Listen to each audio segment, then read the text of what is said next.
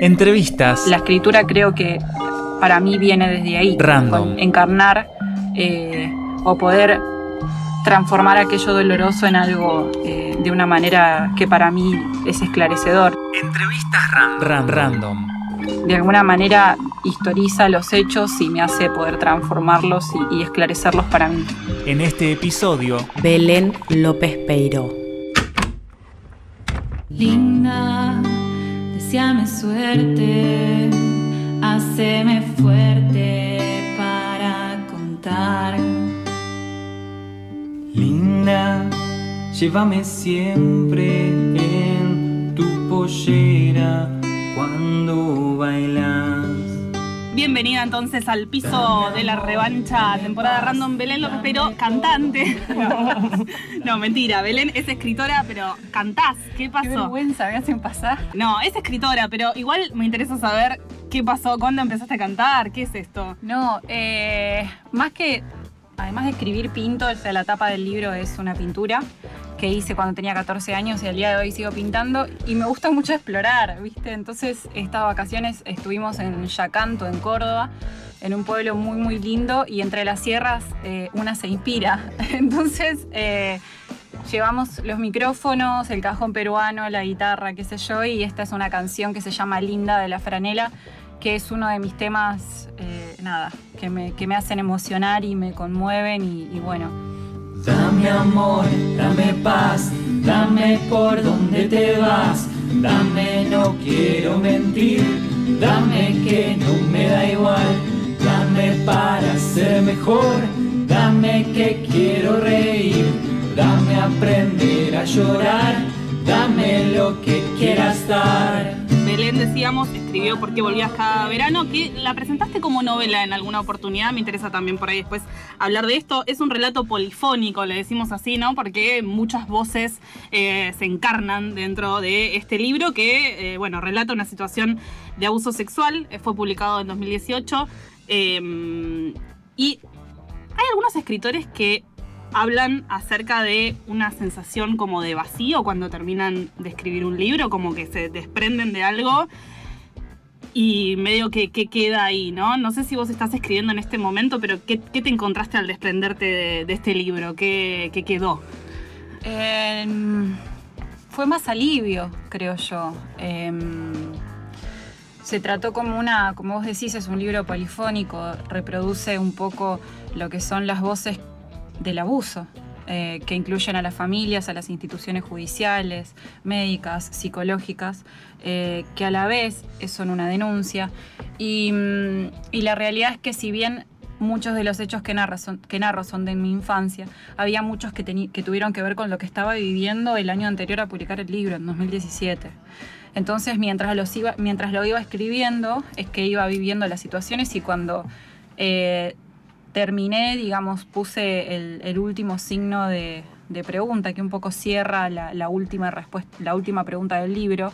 Más que vacío, sentí alivio, el volcar todas las voces sobre el papel y, y poder decir, bueno, hasta acá llego con el libro porque esto es lo que yo tenía para decir. Eh, nada, básicamente fue eso. Que todas las voces que tenía en la cabeza queden volcadas en un papel, sí fue aliviador. ¿Hoy estás escribiendo? Sí, sí, sí, sí, sí. Eh, sale Sí, sí, este- cara de misterio. Sí, sí, sí. Eh, sí, sale este año la, Sí, la siguiente segunda pregunta. novela. sí, sale este año. Y en relación a esto que decías de mientras me iba pasando, yo todavía estaba escribiendo el libro. Eh, nos preguntábamos esto, ¿no? ¿Cuál es el acercamiento más instintivo a la, esc- a la escritura o de qué forma vos te acercás a la escritura?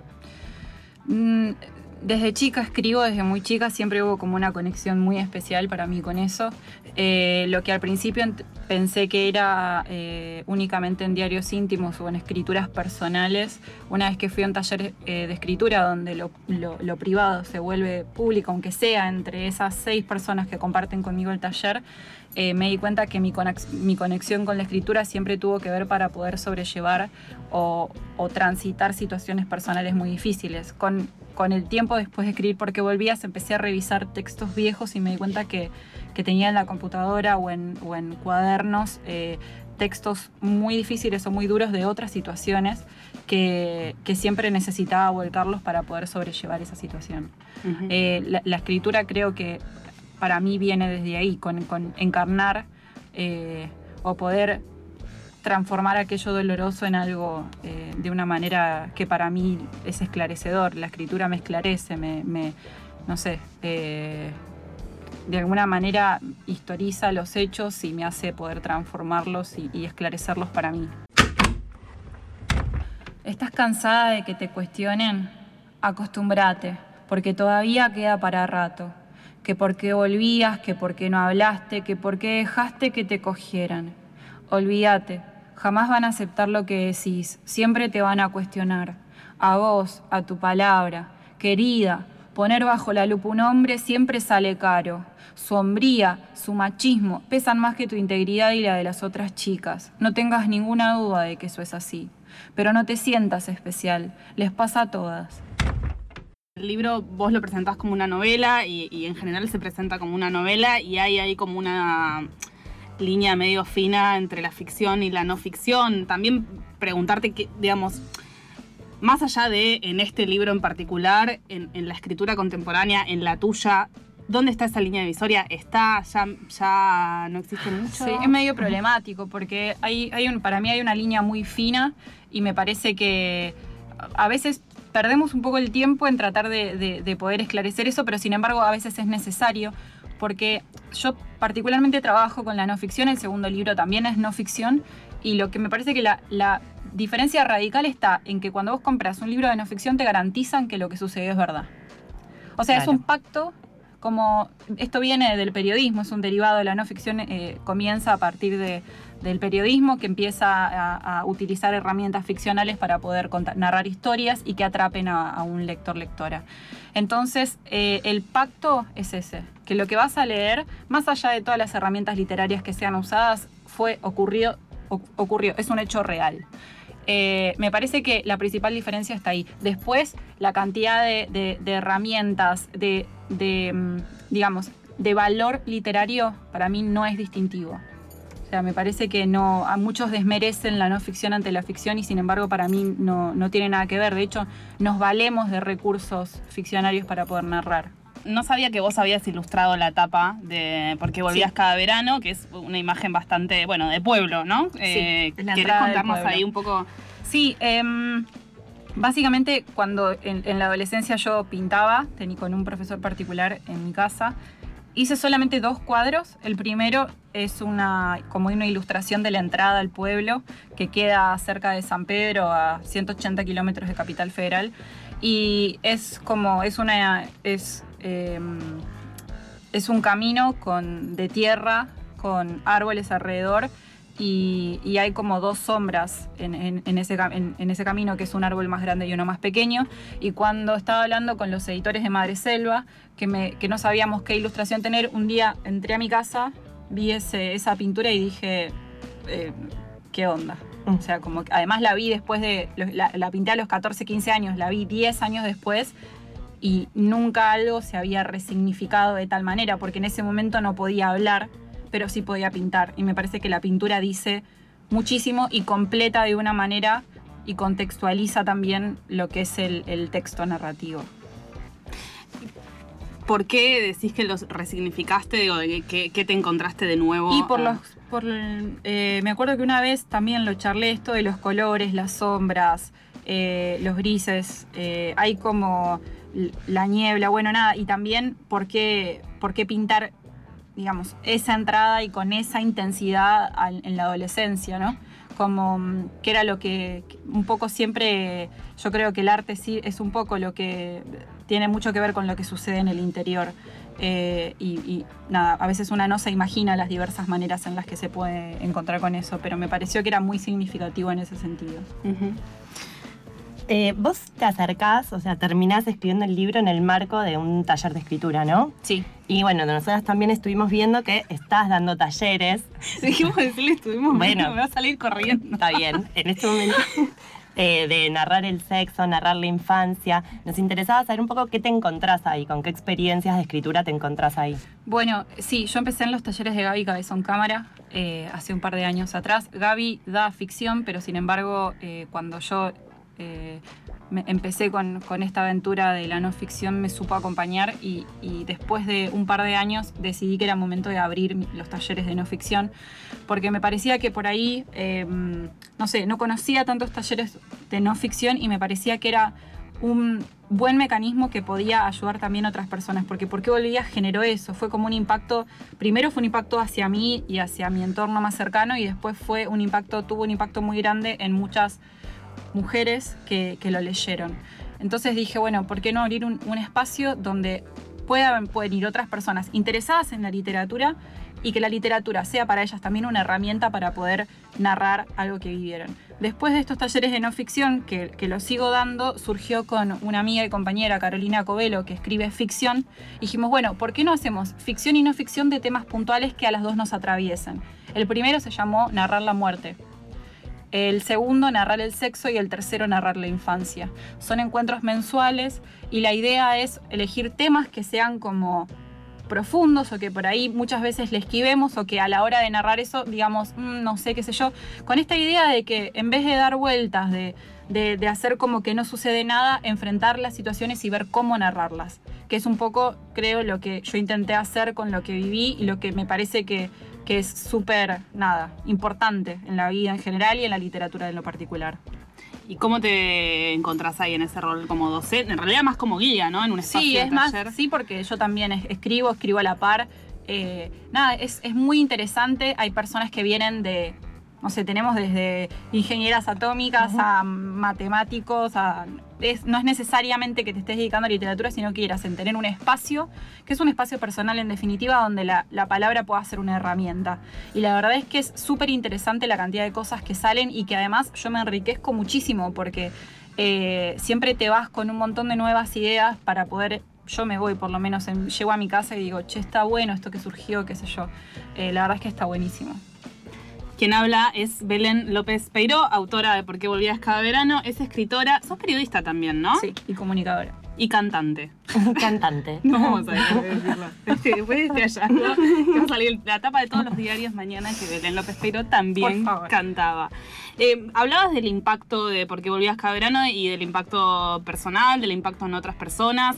Que me imagino que son esas cosas que un poco, bueno, vos decías alivio en el sentido de que te desprendiste de una historia, o no sé si te desprendiste de una historia, quién soy yo para decir eso, pero quiero decir, te desprendiste de un montón de cosas que había que nombrar y después es un poco inabarcable todo lo que pasa, ¿no? Es un fenómeno así que medio te arrolla, pero ¿qué has podido ir pescando de ese impacto tan colectivo? Sí, hay un momento en el que ya no, digamos, no podés controlar los lugares donde circula, las formas en las que circulas, el impacto que tiene.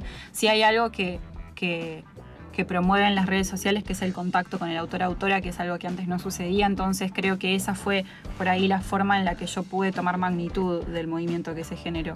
Si bien eh, sa- él salió en abril de 2018 y durante el año había tenido como ciertas reacciones, con, en diciembre que sucedió lo de Telma, eh, todo eso como que estalló, como estalló lo de Telma y estallaron todas las, llamadas eh, para denunciar violencia de género, los teléfonos, bueno, fue como, como una explosión en donde el Ni Una Menos, que si bien la primera marcha fue en 2015, se fue como el, movimiento feminista en Argentina se fue intensificando, la lucha fue empezando a tener cada vez más voz y creo que todo esto de los libros, de hecho yo lo estaba escribiendo creo en 2016 y cuando ya iba por la mitad, eh, Gaby, que es mi tallerista, me dijo, eh, es momento, o sea, terminalo porque es momento, o sea, es necesario, porque ya solamente escribiéndolo en el contexto de un taller de escritura, que éramos, no sé, cinco o seis mujeres, fue de ayuda para compañeras que estaban ahí. Entonces, como que fue, lo, viví, lo vimos en ese momento y dijimos, bueno, es necesario, eh, es como muchas veces lo describen, fue necesario en ese momento, primero para mí, porque también la realidad es esa, y después empezamos a ver toda la, la magnitud que empezaba a tener. Es, es un poco poner una herramienta, ¿no? A disposición. Yo creo que siempre, siempre, siempre, siempre digo que hay hilos. O sea que tenemos que ofrecer cada vez más hilos donde una mujer o quien sea que haya vivido una situación de abuso o violación pueda tener donde tirar, pueda tener una herramienta. Porque digo, un, hilos en la escuela, en, en, las casas, obviamente, pero muchas veces como el 80% de los abusos son intrafamiliares no existen. Pero digo, como que cada vez haya más espacios y más herramientas para que una persona pueda levantar la mano y hablar y buscar ayuda. Eh, o si ya no está viviendo esa situación, por lo menos que pueda sentirse acompañada. Creo que todo eso es lo que, lo que intentamos hacer a través de la literatura, que a veces digo, bueno, es poco, hay que hacer, pero creo que, que cada, cada una aporta desde su lugar y además también es poner el cuerpo, porque escribir, digamos, escribe con el cuerpo y en cada presentación y en cada charla en los colegios, eh, para mí es muy fuerte y me hace como me pone muy feliz más que nada ir a los pueblos de la provincia y del interior del país porque digo, yo si hubiese escuchado esto, o sea, es como, eh, es lo que pienso cada vez que estoy ahí. A las que denuncian y a las que no, a las que guardan bajo llave su secreto y a las que lo gritan a los cuatro vientos mucho más si cuestionas a alguien con un arma. Su pistola pesa más que su pija y el tipo se cree Dios. Y serán muy pocos los que por vos respondan y muchos los que miren a un costado. Siempre es más fácil desoír que encarar, que hacerse cargo. Siempre es más fácil bajarse los pantalones y cogerse una pendeja por la fuerza que ponérselos y pedir permiso. Así que no te calientes, que sombría se derrumba cada vez que sentás el culo y escribís. Deshacelo con palabras, acabalo en un punto y garchátelo entre comas, así sin más, sin más pena, sin más dolor, sin más de vos.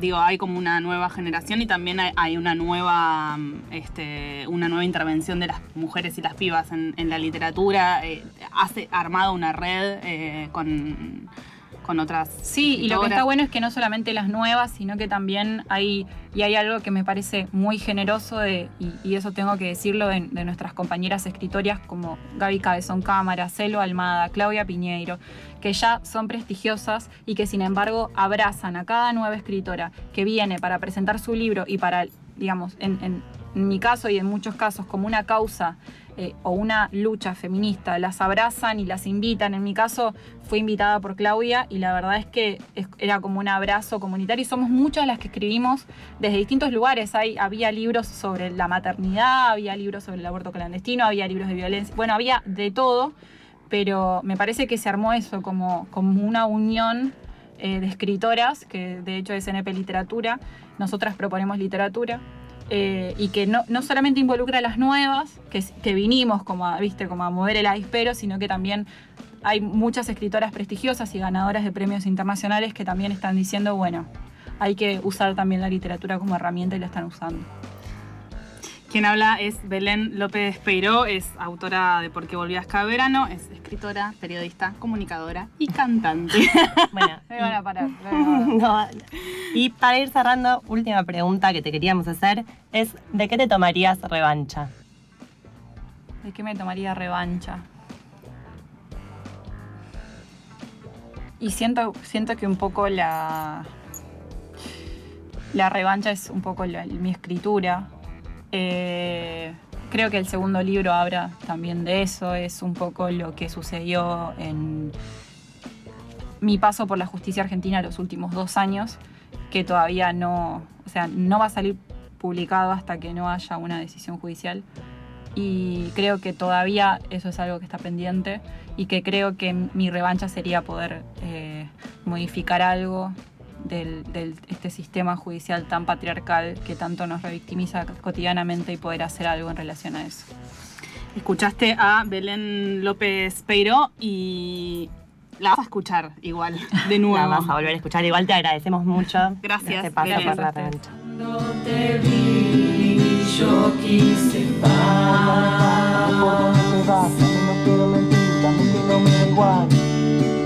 Cuando entendí